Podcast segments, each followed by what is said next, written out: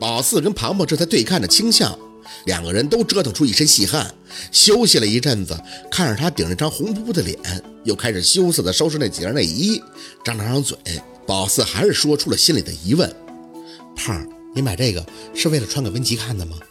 庞庞没看宝四，脸却又红了几分，心里明镜儿，他喜欢的女人穿这个让你看到了。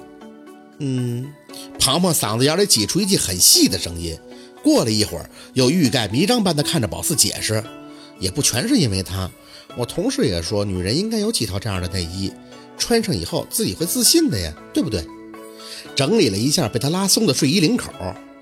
那前天晚上，嗯，你究竟为什么回来那么晚呀？怕庞庞觉得自己多管闲事儿，宝四还特意又在后边补了一嘴：“你太晚回来了，我跟小六都挺担心的。”庞庞没再看宝四，除了送他的那套，其他的都装到内衣抽屉里，嘴里淡淡的应着：“就是玩啊。”那钱包呢？给他了吗？他喜欢吗？知道自己是明知故问。昨天跟温琪在那咖啡厅，他结账付钱时掏出的钱包，一眼就看出来不是庞庞送的那个。要是喜欢，是不是就直接用了？难不成放在家里边等下崽儿啊？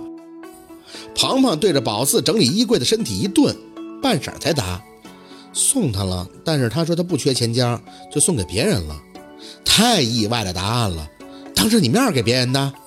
庞庞站在那儿摇头：“不是，是我送完了以后去上洗手间的功夫，就发现他把他钱家送人了。问他是不是不喜欢，他说不是，他就是不缺，太多了，拿回家占地方。问我介不介意。”我说不介意，那就这么着了。宝四这小脾气差点又升腾了。胖，那你还觉得他好？庞庞扯着嘴角回头，至少他坦诚啊。我一直很喜欢他这点儿，不喜欢就是不喜欢。再说了，他前晚上给我教训了一通，说我怎么这么闲，没事老去找他什么的。胖，我知道。庞庞转过身，深吸了口气，笑得有几分凄婉。我知道他不怕女人是奔他钱去的，至少他清爽。说白了就是各取所需。可我这种的是奔感情去的，他嫌烦，就这么简单。说着，见宝四不理解，他还自嘲的笑笑。我研究过他，宝四你知道吗？他每换一个女人的时候，我就会跟自己打赌，我打这个女人会一个星期，那个会一个月。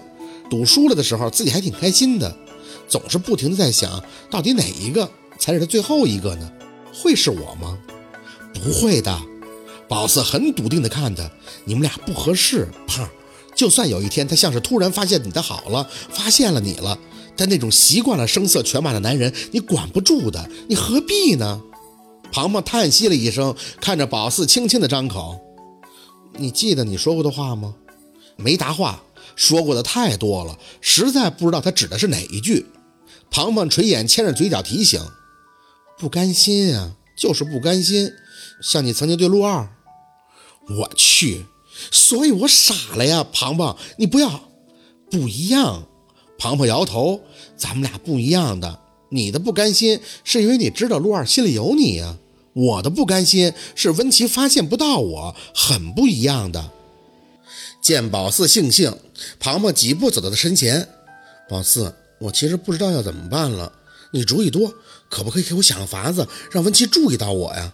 嗯，那是害你的呀，我没办法，很直接的看向他，胖，我不清楚你多喜欢文琪，但我清楚，我不希望我最好的朋友跟那样的人在一起。他既然把话说的那么明白，你再继续下去，岂不是把自己都轻贱了吗？胖，你忘了我以前是怎么做的？没用的。庞庞又开始执拗，嘴里轻声的嘟囔，那不一样。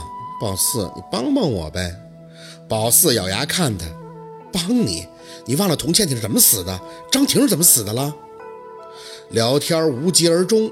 如果可以，宝四真想给庞庞好好洗个脑，把关于温琪的东西全都给洗干净。小六过后还问四姐：“你俩咋的了？在房间里不是闹得挺欢的吗？怎么一出来，俩人都有些不高兴了？”想说没有不高兴。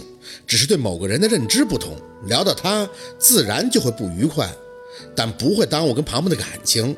对于他这个剃头挑子一头热的感情，宝四觉得自己脑袋长泡了才会去支持。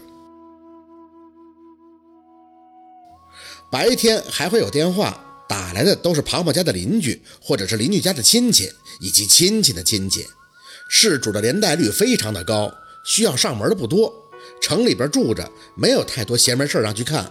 普通人对风水的认知也是一般，无非就是些老人要帮着看看上梁嫁娶的日子，什么姻缘婚配，或者是小儿取名，杂七杂八的，只要静下心来，就很好解决。宝四坐在客厅接电话的时候，就听到庞庞跟小六在房间里闲聊，一只耳朵听着，另一只耳朵还用笔在本上记录。啊，你们也起了几个是吧？那先给我说说你们起的名字，我听听。要是笔划可以的话，那当然是按照你们心仪的名字来。好，浩、贺是吗？笔下记录得出数据后，直接对着手机回道：零九年出生的，那就是农历己丑年，生肖为牛，土命，戊子。己丑为霹雳火，丑又属土，子属水，而纳音为火，火居水上，状如闪电，故称霹雳火。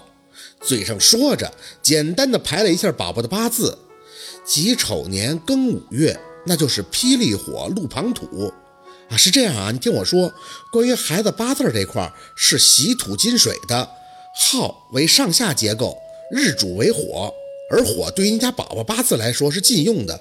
我的建议呢是用鹤，虽然为两个翅，但结构有土。啊，对对对对对，孩子的八字是喜土的，三才五格来讲也是用鹤比较好。认真的解释一通，耐心也是必须具备的品质。放下手机以后，看了一眼银行卡提醒的一百块钱到账，抬手揉了揉鼻梁，这个主意算是庞爸给出的。一开始他们家邻居找宝四，他还只是告诉手机号，后来他嫌麻烦，直接找小六要了宝四的银行卡号，给印了些名片，就给发出去了。他说：“知道先生的规矩，给人看完事儿后，不论钱多钱少，都得讨个红封充充气。不过现在年头变了，就算不是上门给看，那该费的心不也费了吗？所以留个银行账户，要是电话沟通的，就让东家自觉给发红。”他说的委婉，其实啊就是汇款。宝四知道庞爸虽然淳朴，但怎么说也算是个生意人，怕宝四义务奉献，太吃亏了。在他家住的时候，还问过宝四，说定没定个收费标准，定了的话，就把收费标准也印到名片上面，省得过后费口舌。既然有人找先生要看事儿，那就说明不差钱。一开始讲明白了，人家心里也踏实。对于收费标准嘛，宝四暂时还没想过，毕竟是处于上升期，总有一种你找他看，或者是有事儿让他去看，就挺乐呵的心态。对于钱嘛，那肯定是要挣的，但宝四是没急于这一时的。事主问了，就回看着给就行。再说都是小活，吧唧一下嘴就完事儿了，使多大的力挣多大的钱，谁的心里没杆秤啊？不过说真的，宝四一开始还真没指望过电话指导的汇钱，因为他自己都觉得麻烦。可真就没有差事儿的。